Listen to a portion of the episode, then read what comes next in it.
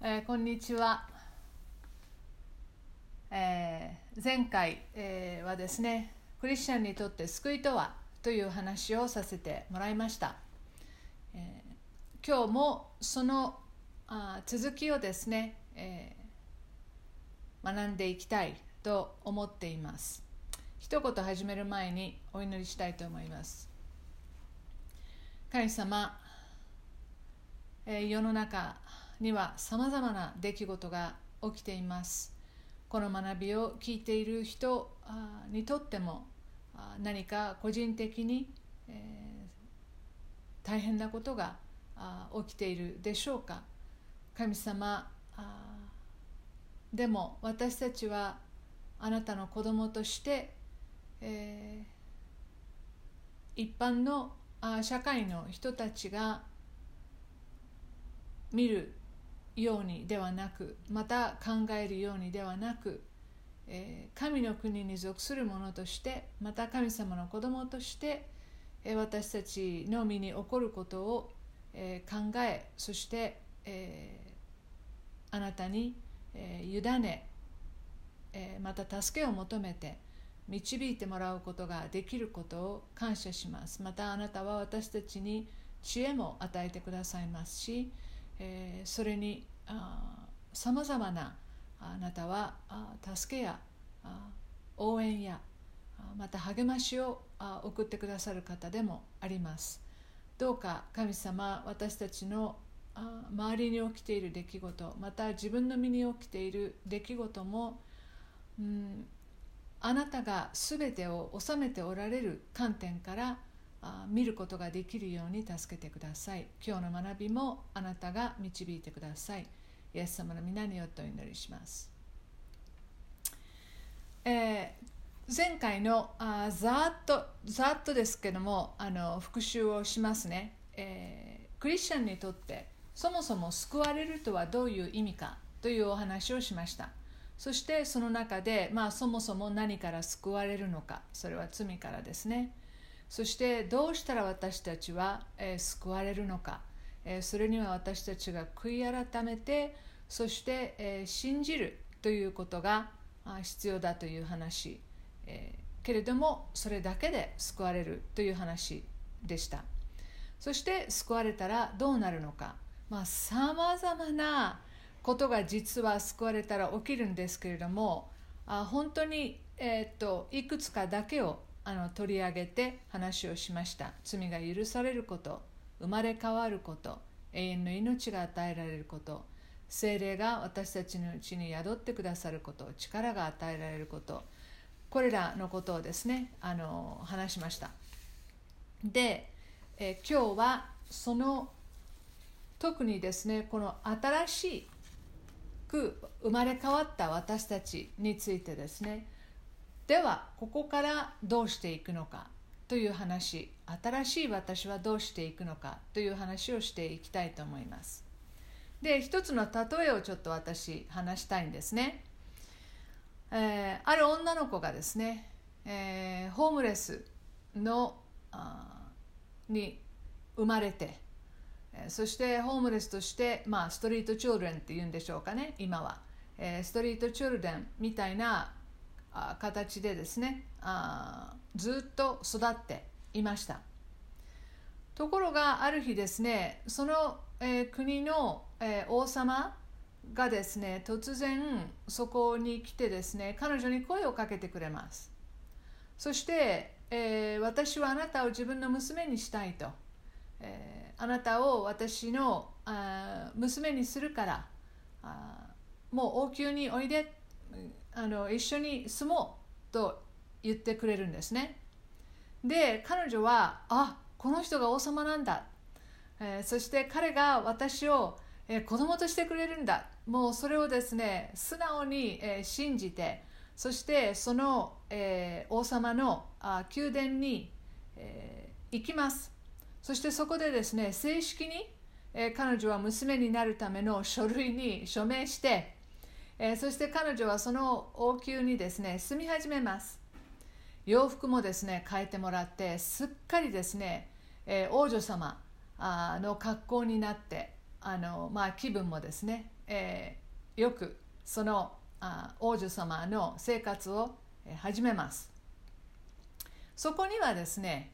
えー、他にもこの王様に、呼ばれてあ子供にならないかと言われてですねそして子供になったあ王子や王女たちがあそこにいっぱい住んでいるんですね、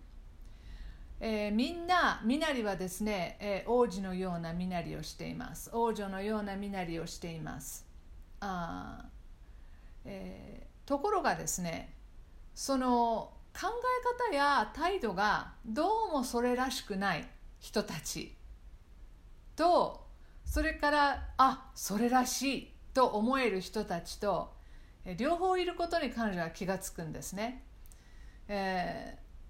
すごく優しくて親切でそして嬉しそうにですねその、え、自分にあてがわれた仕事をしてそしてああ自分はこういうところに、え、住める王様の子供になったということを、え、毎日のように感謝しそして、え、王様の食卓に、え、楽しくあそこにですね集って王様と直に話したり王様の話を聞いたりそして周りでみんなと共に、えー、過ごす、えー、そういう人たちもあのいればもう服装は最初にもらったその服装から一切変えることなく、えー、あの新しい服ももらうんだけれどもそれはもう、えー、いつかのためにと思って、えー、貯めているばっかり、え、そして不信不信感を持っていてそして何か怒りっぽかったり不安そうにしていたりそして食事もですね王様の食卓には行かない。たった一人で撮っていたり、えー、自分と同じようなあ人たちと一緒にですね数人で集まってですねあの固まって食べている、えー、要はホームレスだった頃にあの、えー、どう見てもですねあのホームレスだった頃とこう変わらない。そういう人たちもこの王宮にいるんだなということがあの分かってきます。そして彼らは実はあ疑り深くてですねなかなか自分が本当に王女なのか王子なのかよく分かってない。いつもそのことをですねこう疑っている、えそういう人たちなんだなと分かります。もう一つ彼女がですね分かったことはこの違いですね。それらしい人たちとそれらしくない人たちとの違いというのはいつ王様の子供になったかっていうこととはあまり関係なさそうだと、えー、最近来たばかりの人たちでもですねすごく馴染んでいる人もいれば長く王宮に住んでいるにもかかわらずですね、えー、全くそのあの変わっていない人も、いるということに、彼女は気づきます。さあこの新しくですね娘として迎え入れられた彼女はえこれからどのようにしてこの、えー、王宮で、えー、暮らしていくんでしょう。またどちらのグループに彼女はですねこう関わっていくんでしょう。これはですねクリスチャンになった人たちの例えです。私が作った例えですけれどもまあ他にも似たような例えを聞いたことがあるかもしれませんがあのこれここでのその違いあのは何かというとですね自分の身に起こったことを、えそのまま素直に、え信じている人とそして信じれば信じるほど変わっていきます。そして感謝すれば感謝するほど、え違います。皆さん感謝っていうのはですね信仰のバロメーターですから。まあこの人は何でも感謝してるなっていう人を見かけたらああこの人はすごくその信仰が深いんだなと思ってください。自分自身に置き換えてみてください。自分は感謝がいっぱいあるでしょうか、えー、それともですねもう不安だらけ、えー、また不満だらけでしょうか？あそういう人はですねなかなか神様を信頼できていなかったり、えしている人たちです、えー、そういった人の反面いつまでもよくわからないとか疑っちゃうなと思う人はですねクリスチャンになっても洗礼を受けても教会に行っていてもあなかなか変わらないということがあの大いにしてあるんですね、えー、クリスチャン生活というのはあとてもこのようなものに、えー、似ています。そして私たちはもちろんですねその、えー、優しく親切で優しそうに、えー、仕事をしていて王の食卓に喜んでいきそこで楽しく、えー、交わっている、え、そっちの仲間に多分皆さん、え、そちらの方に入りたいんだと思います。ではそのためには何が、え、必要なのか、え、見ていきたいと思います。第一に、えー、神様が私たちに対して持っておられる目標を言いましょう。目標はますますキリストのようになることです。神様の私たちに対する目標は私たちがイエス様のようになることです。私たちはイエス様によって全く新しい創造新しくなりました。これがまず大前提ですよね、えー、私たちはもう、えー、古い自分は過ぎ去った。身よ全てが新しくなったのであると、えー、第一コリントの、えー、5章にありますけれども。しかし古い自分も残っているんですね。エペソビトへの手紙の4章の22節から24節を見てみましょう。エペソビトへの手紙の4章の22節から24節まで。その教えとはあなた方の以前の生活について言えば人を欺く情欲によって腐敗していく古い人をあなた方が脱ぎ捨てることまたあなた方が霊と心において新しくされ続け真理に基づく義と性をもって神にかたどり作られた新しい人を着ることでした。まあ、これはあの長い文章のあの一部をですねこう切り取って、えー、読んでいるんですけれども要は私たちには以前の生活がありました。そしてそれは、えー、ここはパウロがそれは古い人のようなものだと。それは古いんですよと。えー、あなた方はですねあの新しくされましたよと言っているんですね、えー、新しい人と古い人の違いは何でしょう？ガラテヤ人への手紙の5章19節。ガラテヤ人への手紙の5章の19節19節から21節。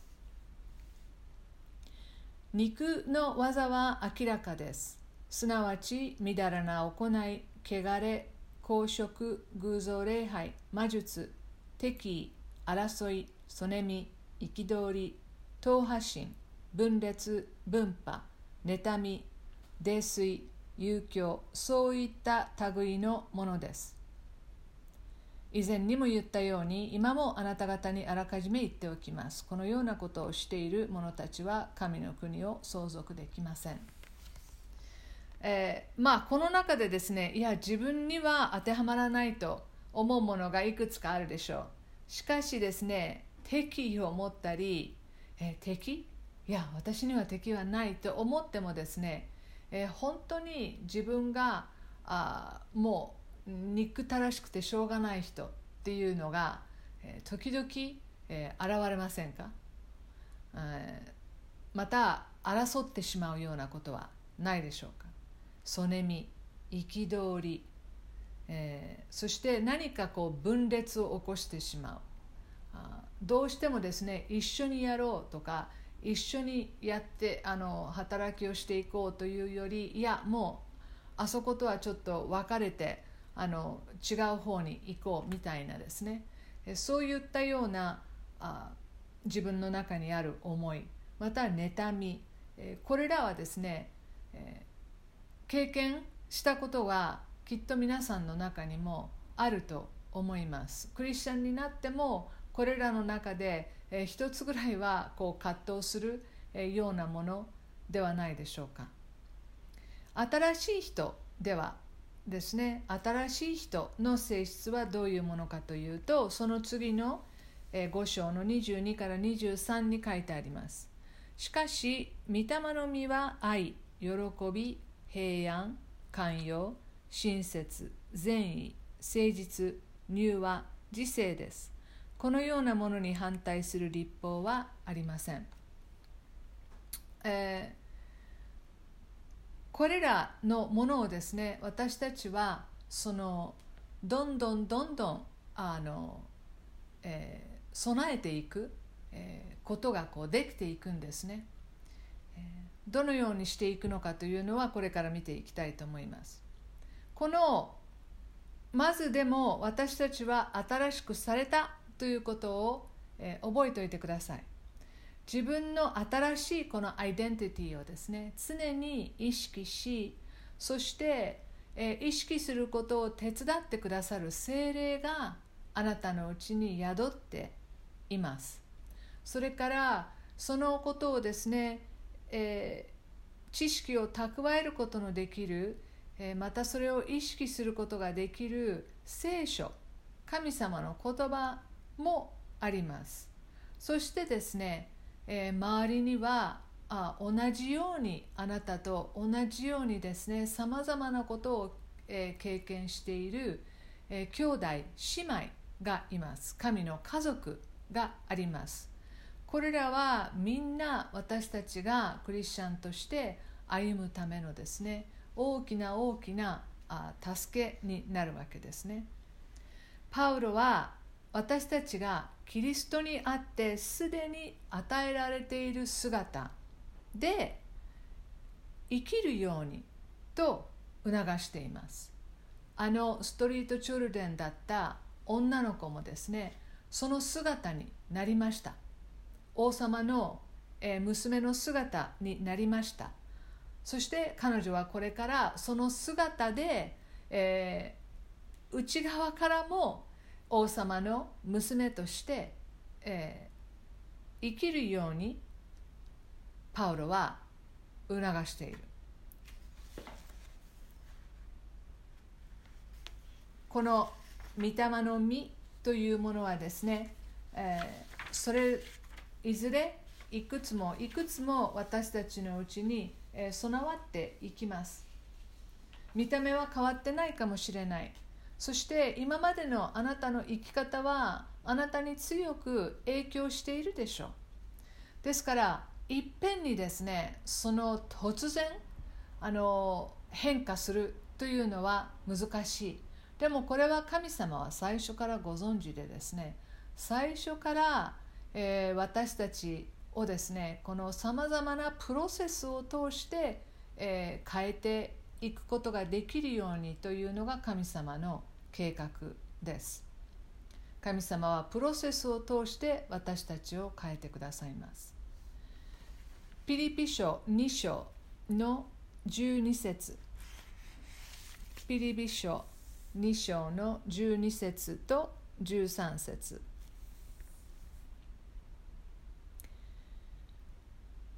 ピリピ書2章の12節と13節。こういうわけですから愛する者たち。あなた方がいつも従順であったように私が共にいる時だけでなく私がいない今はなおさら従順になり恐れおののいて自分の救いを達成するよう努めなさい。神は御心のままにあなた方のうちに働いて志を立てさせことを行わせてくださる方です。えー、ここにですね12節の後半に自分の救いを達成するよう努めなさいとあります。ですから私たちはあの救われました。あのホームレスだった女の子がですね署名をしたように、えー、彼女は、えー、名実ともにその王様の子供なんです。私たちも同じようにですね、えー、完全に神様の子供なんです。完全に新しく創造されたものなんです。しかしこの地上で生きている間私たちはですねその古い部分というものが時々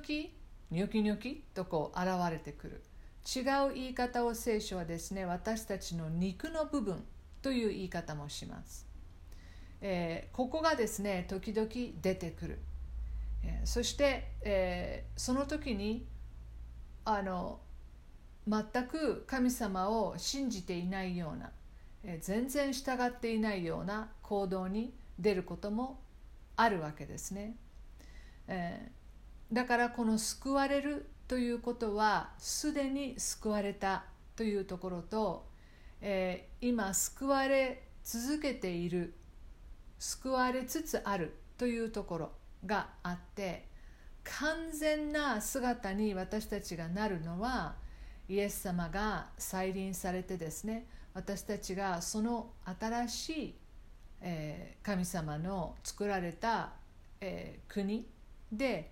過ごす時にようやくその完全な姿に変えられて私たちの救いというのはその完全な達成というものを、えー、受けます。神様は13節によると神様はあなた方のうちに働いて志を立てさせことを行わせてくださいますとあります。ですからこれはまあ矛盾に聞こえますよね。え私は自分で一生懸命自分の救いっていうのを達成しなきゃいけないって書いてあったのに次にはあなた方のうちに神様は働いて私のうちに志も立てさせまた神様がことを行わせてくださるんだ。これはですね、えー、パラドックスのようですし、まあ、パラドックスですよね、えー、矛盾していますよね、えー、しかし、え神様の働きってこういうことなんですね、えこれを私たちがあの何かこう算数の問題を解くかのように、え解けるようなことではない、え両方両方があってえ私たちはロボットではないわけで神様は私たちに自由意志を与えてくださりえ私たちにですねこれらのことを選ぶことができるようにもしてくださっている。しかし神様は私たちのに働きかけを常にこうしてくださる、えー、例えがいいのか悪いのかはわからないですけれども、えー、家を建てました。その家にはその電力も全部、えー、備わりました。でもその家の電気はですねスイッチを、え、つけないと電気はつかない。そういうようなことですね、え、そういうことをこうあの考えつつ、え、パワーはいただいています。私たちのうちにそれらはある。しかしそのスイッチをですねこうつけていく、え、それをあ神様あ言い方ちょっと語弊があるかもしれないけどもそれをこう利用していく。その2つのことをですね同時進行していくというのがクリスチャンライフなんです。そして神様はそのために先ほども言いましたけども、えいろんなツールをくださいます。先ほど言った神様の言葉をくださいます。それから精霊をくださいます。そして、え他にはですね神様は私たちのうちにさまざまなあの出来事をですねあの起こします。いろんなことが起きますね。えこんなことが私の人生に起きるの？というようなことが起きます。または日々の生活の中で覚悟していたけれどもこんなはずじゃなかった。みたいなものもあるでしょう。でもそういったようなものが本当に私たちを成長させますね、えー、ですから神様はそういったようなものを通して、えー、私たちのですね、えー、成長するプロセスというものをあ助けてくださったりチャレンジをしてくださったりする。ですから最初は神様のあ目標が私たちがキリストのようになること。私たちは新しい自分になったということ。2番目には考え方を改めなければ私たちは変えられていき、ま、いかないということです。先ほどのその王子や王女になった人たちもですね宮殿には住んでいるんだけれども考え方が全く変わってないわけですね、えー、ホームレス状態だったそのストリートで住んでたのと全く同じような考え方をして生きているので、えー、場所も素晴らしいところにいるし全てのものは与えられているにもかかわらず、えー、考え方を全然変えていないのであの本当にこの貧しいようなですね、えー、心もあ貧しくその生きているということです。もう一度このエペソの4章の23節に、戻ってもらえますか？エペソ人への手紙の4章の23節をもう一度見てください。ここにですね23節真ん中の部分ですね。あなた方が霊と心において新しくされ続けなければいけないとあります、えー、あなたあなた方が霊と心において新しくされ続ける。あの直訳はです。直訳は心の霊において新しくされ続ける。という言葉なんですけれども分かりやすく言えば私たちの心や思いを変え続けるということです。えー、私たちはこのどのようにですね考えたり思ったりするのかを気をつけなければいけない。今まで何にも考えてない。で多分多くのクリスチャンの人はクリスチャンになってからもう考え方が変わったと思います。今までなんてことなかったことがすごく気になるでしょう、えー、今まで悪いと思ってなかったことがあこれは悪いんだと思うでしょう。今までごまかして何が悪い と思ってたことがいやごまかしたくないと思ってるでしょう。すでにえー、皆さんは多くの点で考え方を変えていってるんですね。それがあなたが神様の子供であるという証拠です。神様の、えー、クリスチャンであるという証拠です。これをですねでもパウロはですね続けなさいと。言っているんですね。これは私たちが死ぬまで、えー、キリストの似姿に変えられていくというのは死ぬまでのプロセスがあります。若い時には若い時の、えー、プロセス方法がありますしああもう全部悟ったと思った頃にですね、えー、年を取ってきてああまだまだ深い深いところに、えー、神様の私に対する、えー、その私を変えようとされるところますますキリストの似姿にしようとされているこれこうこういうことがあるんだなということをねこう分かったりするものです。信玄の4章の23節にとても有名ですけれどもとてもとても大切な御言葉があります。信玄の4章の23節何を見張るよりもあなたの心を見守れ。命の泉はこれから湧く。何を見張るよりもあなたの心を見守れ。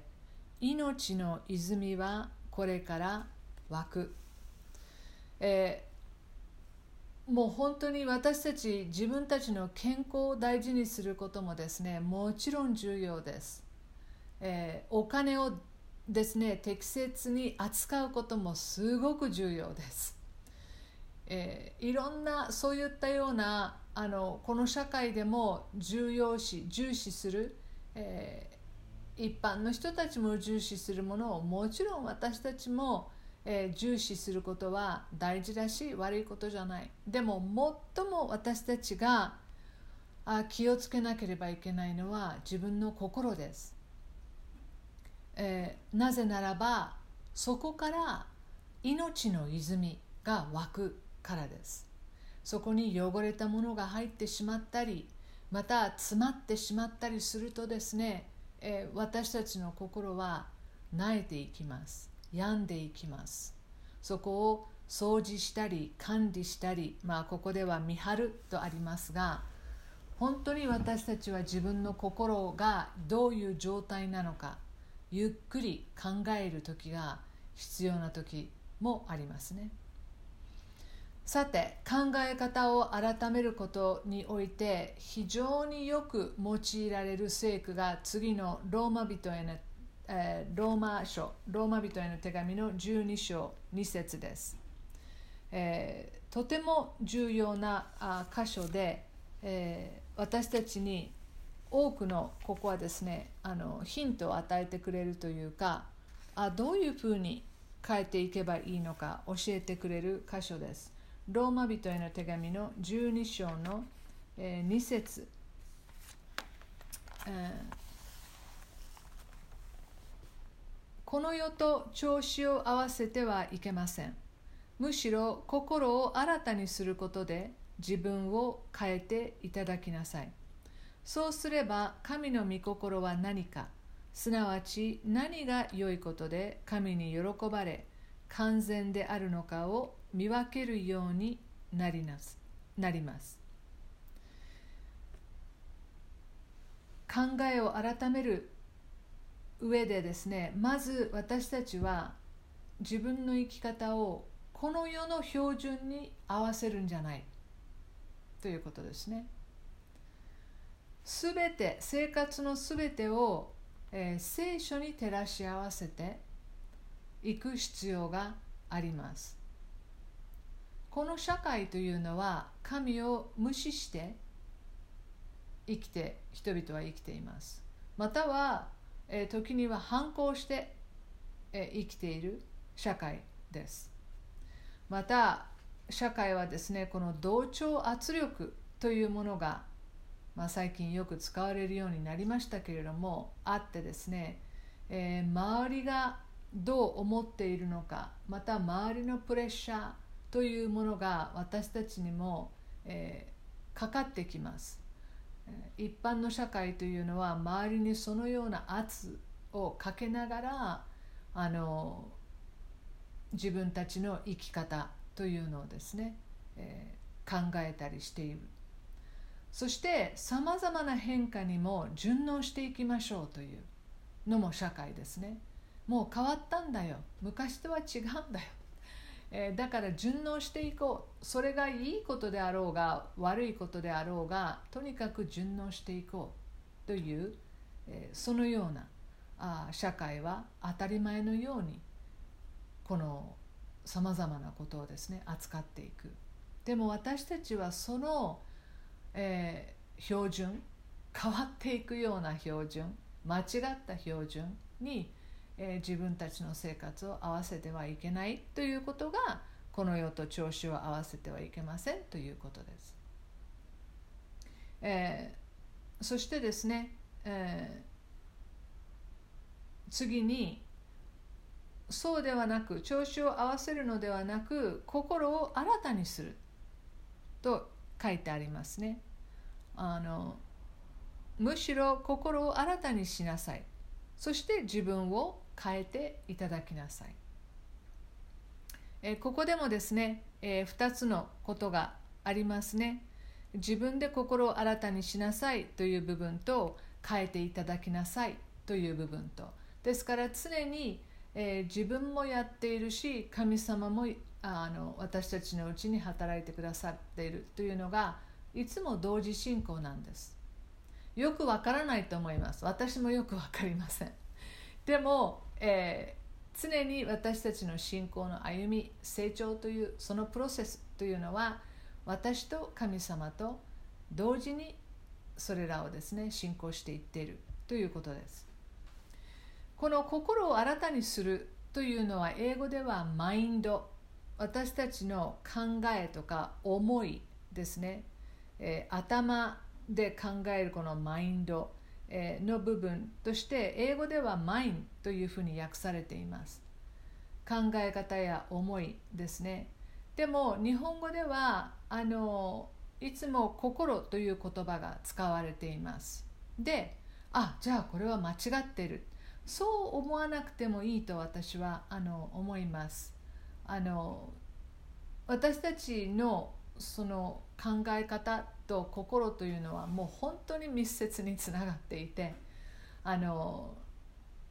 こうデータをですねこう習得するみたいなあそしてそれをこう知識をいっぱい得てあそしてそれらに沿って何か物事をこう起こすということではないので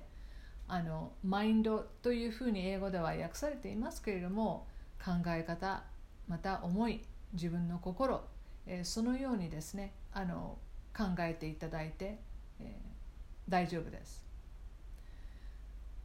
ただ感情のことについてちょっと話しましょう。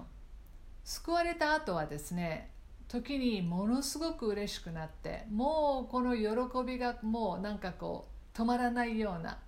なんかもうどこ見てもこうバラ色みたいにですね救われた後そういう経験をする人もあのいるでしょう、えー、皆さんの中にもそうだったという人がいるかもしれません。またはあんまりそんなに変わらなくてなんかじわじわじわじわ あのこう何かをこう感じていったという人もあるでしょう。でも特にですね嬉しさがもうすごく嬉しくて喜んでてもうふわふわ気分だったのがこう結局はでも誰でもだんだんだんだんこう落ち着いてってですねしまいにはこうあの嬉しい感情もなくなっちゃって、えー、そして落ち込んだりしてしまう。あ私あの時のあの気持ちがいもうななくなっちゃった。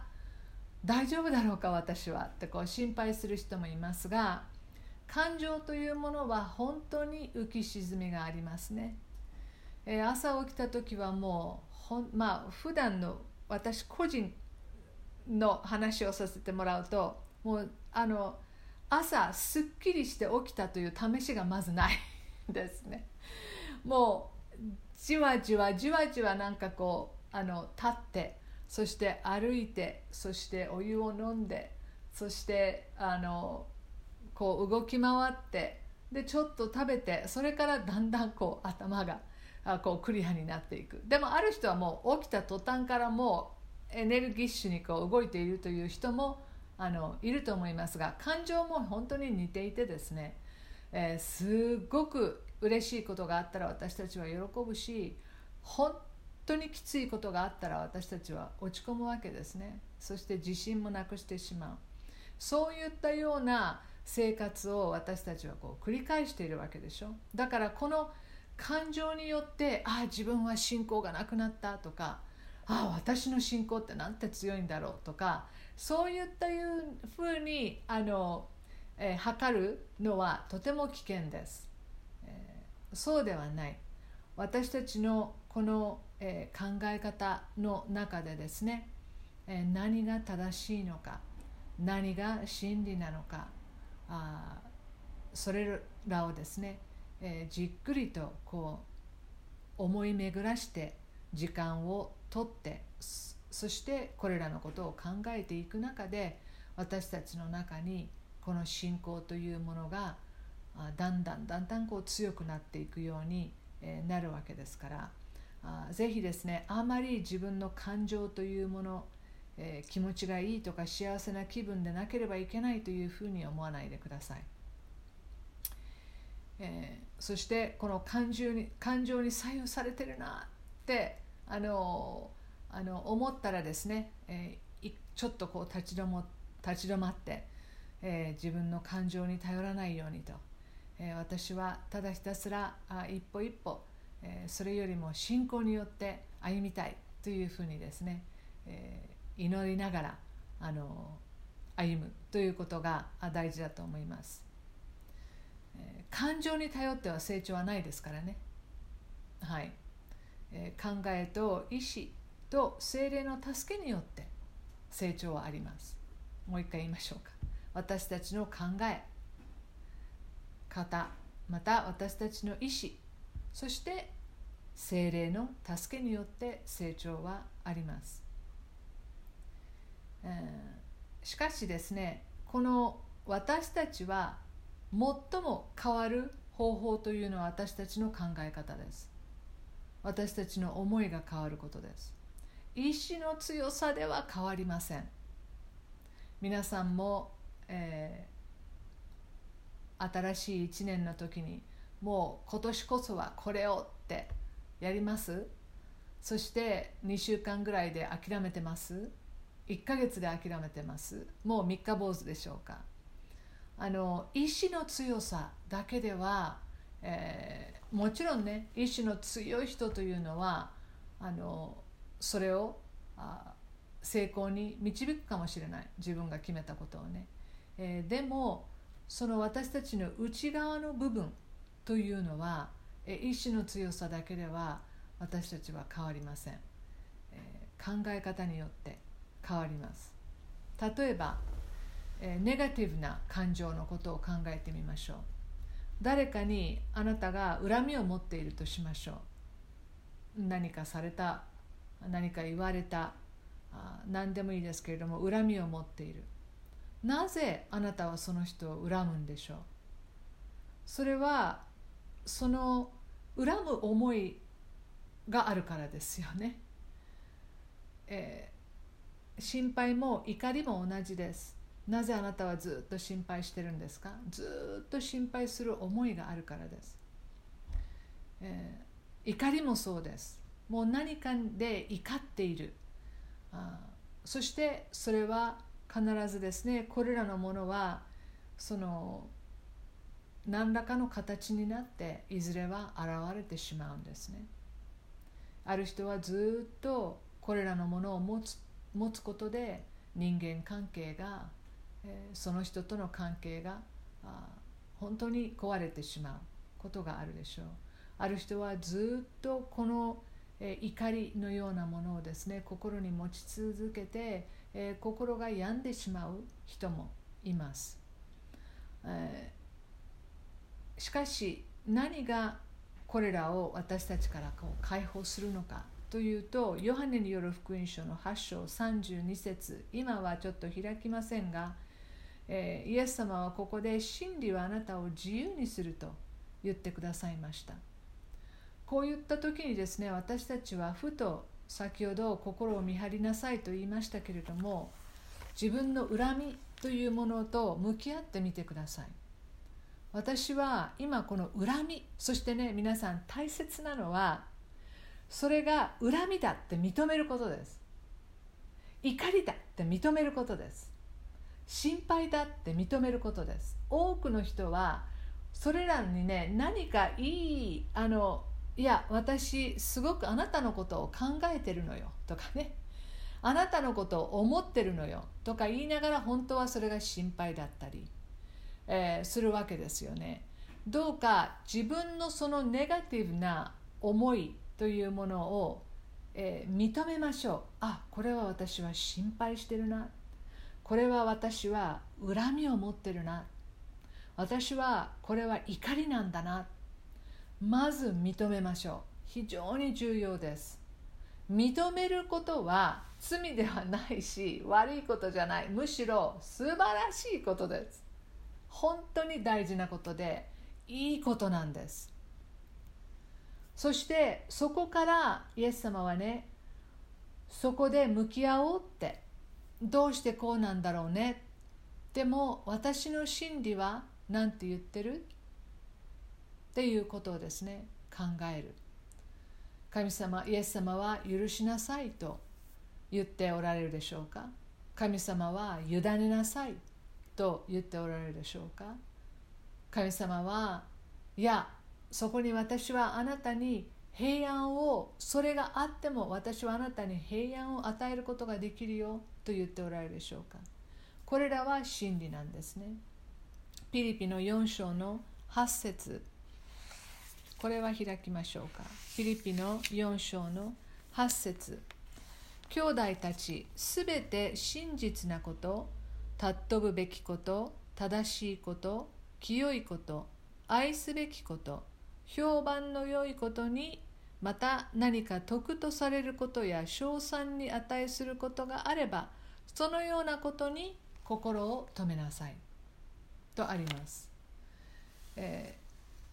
ー、自分のそのあ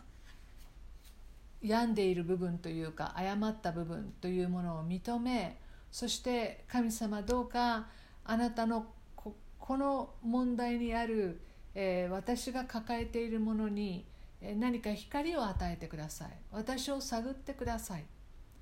えー、もしかしたらあなたが気がついていない、えー、もっともっと深いところに神様は届きたいのかもしれません、えー、何十年も前にあった何かの出来事がですねあなたを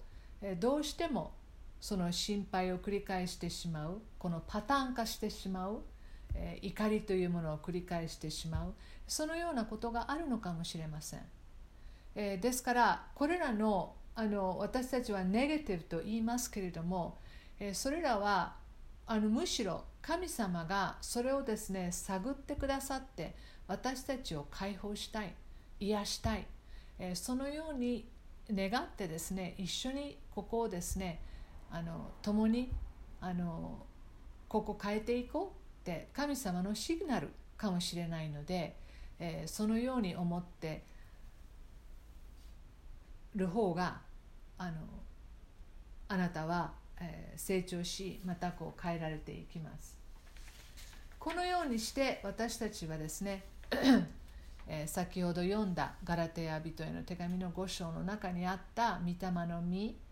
これらの性質愛喜び平安え寛容親切などをですねこのようなものをどんどんどんどん私たちの中で、え蓄えてまたそれらが私たちの性質にこうなっていくようになります。そう。そして3番目に大切なことがプロセスの中で精霊により頼むということです。えー、ヨハネによる福音書の15章。ヨハネによる福音書の15章15章の5節。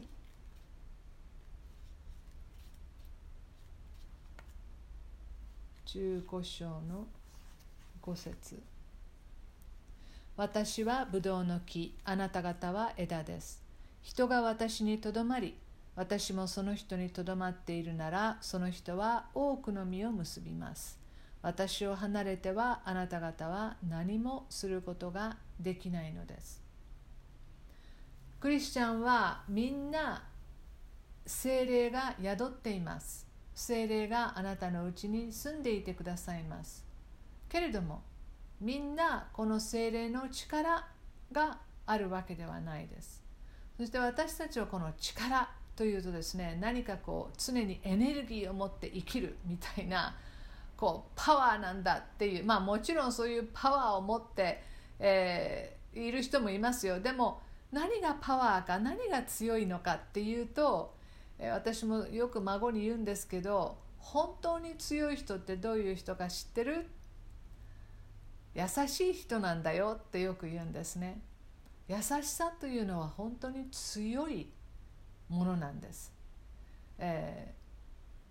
ー、ですからこの力というのがですね私たちが愛することができる力なんですね。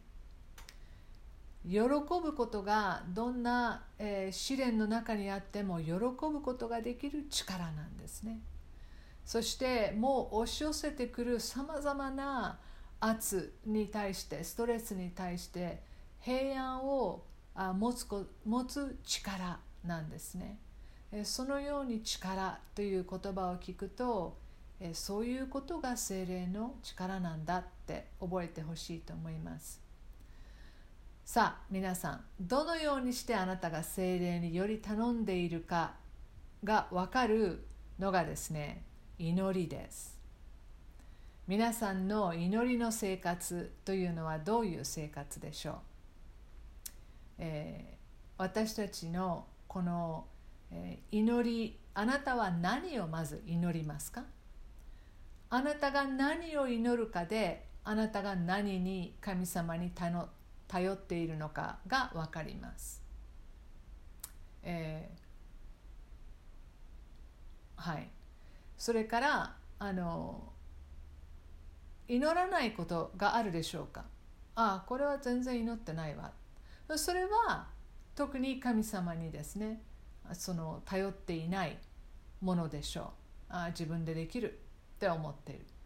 だから全てのことについて祈っているということはあなたはあ神様にですねより頼んでいるということになります。ぜひ皆さんあの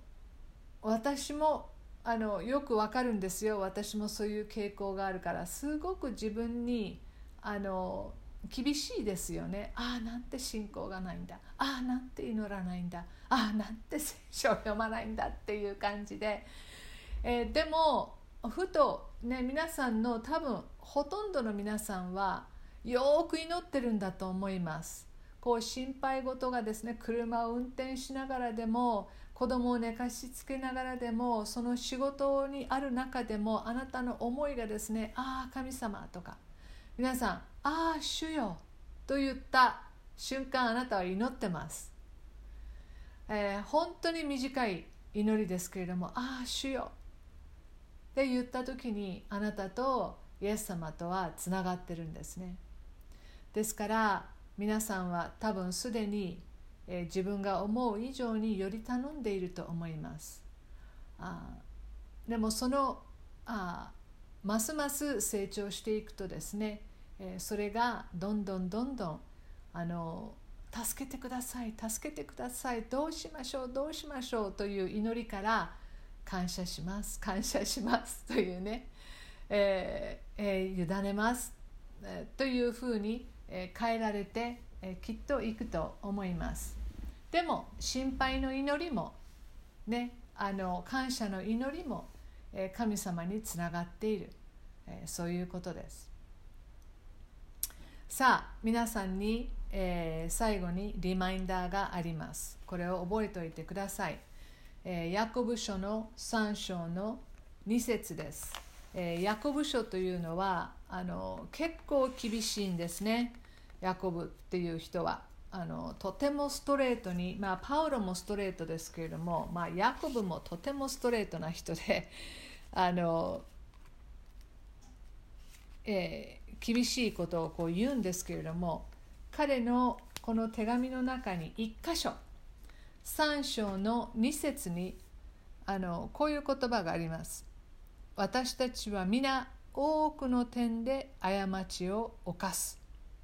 とあります私たちは多くの点で過ちを犯しますと、えー、ヤコブはもうこうじゃなきゃいけないよこのようにしなさいこうじゃなかったらダメなんだよというそのこの手紙のど真ん中にですね私たちはでも多くの過ちは確かに犯しますよ。というふうに言っている。あのですからあの神様はあなたを一生をかけてあなたをキリストの似姿に変えていくように働いてくださいますから、えー、これは人生の、えー、最後までのプロセスだということ。そしてそのプロセスの中で多くの私たちは過ちを犯すでしょう、それも神様はもうすでに、えー、織り込みです。ご存知です。そしてそれらのものをも用いてくださってまたあがなってもくださいます。ピリピピリピの2章の2節。あピリピの2章の12節、えー、先ほどもあの見ましたけれどもあの恐れおののいて自分の救いを達成するよう努めなさい、えー、プロセスだということですね、えー、ずっと続けていくんだよということ、えそしてこのあピリピの同じピリピの3章の13節。私はすでに得たのでもなくすでに完全にされているのでもありません。ただ捉えようとして追求しているのです。そしてそれを得るようにとキリストイエスが私を捉えてくださったのです。素晴らしい御言葉ですね。この私たちがみんなすごいなと崇めるようなパウロでさえ私もまだまだなんですと言っています。そして、えー、過去を、えー、自分はそのあの振り返ることもしないと、えー、あの他の箇所でもあの言っていますけれどもですね。すでに得たのでもない。完全にされたものでもない、えー、ただ捉えようとして追求していっていますと。ですからぜひその過ちを犯してもまたあ疲れたことがあってもぜひですねあのこのようにしてあなたの人生をかけて神様はあなたのうちに働いていこうとしてくださっているということを覚えそれに感謝してそして、えー、イエス様精霊が常に私たちと共にいてくださりそのプロセスをいつもいつもいつもいつも、えー、助けてくださるということを覚えて、えー、言ってほしいなとあの思います、えー、これがその成長するというために必要なポイントだと思います。お祈りします。神様あなたが私たちとこのえー、変えられていくプロセスを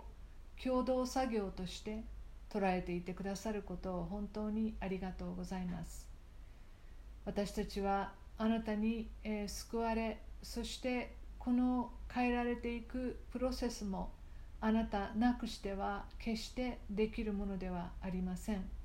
私たちは弱いものです。そしてあなたはそのことをご存知です。ありがとうございます。でもそのような私たちを本当にあなたは愛しそして私たちの小さな小さな信仰を、受け止めてくださりそして私たちを喜んでくださる方ですから感謝します。どうか私たちのあなたへの信頼度がますます高まりますようにそしてあなたにますます感謝できるものとなることができますように。そして、えどんな状況にあってもますます、えその中にあって、え時にはそこからあ私たちを、え解放してくださることもありますがまたある時はずっとその難しい状況の中で生活していかなければいけない変わらない状況の中で生活していかなきゃいけない場合もあります。そういう中にあってもあなたは私たちを決して一人にせず共にいてくださいますからありがとうございます。どうか今日この学びを聞いた方々をあなたが強めてください。この社会の中で生きていく中で本当にあなたの子供として、えー、光の子供らしく歩むことができるようにあなたの証人として歩むことができるように助けてください今日のこの学びを感謝し御言葉を感謝し精霊を感謝しイエス様を感謝しそしてそのイエス様の皆によってこの祈りを見舞いにお捧げします。アーメン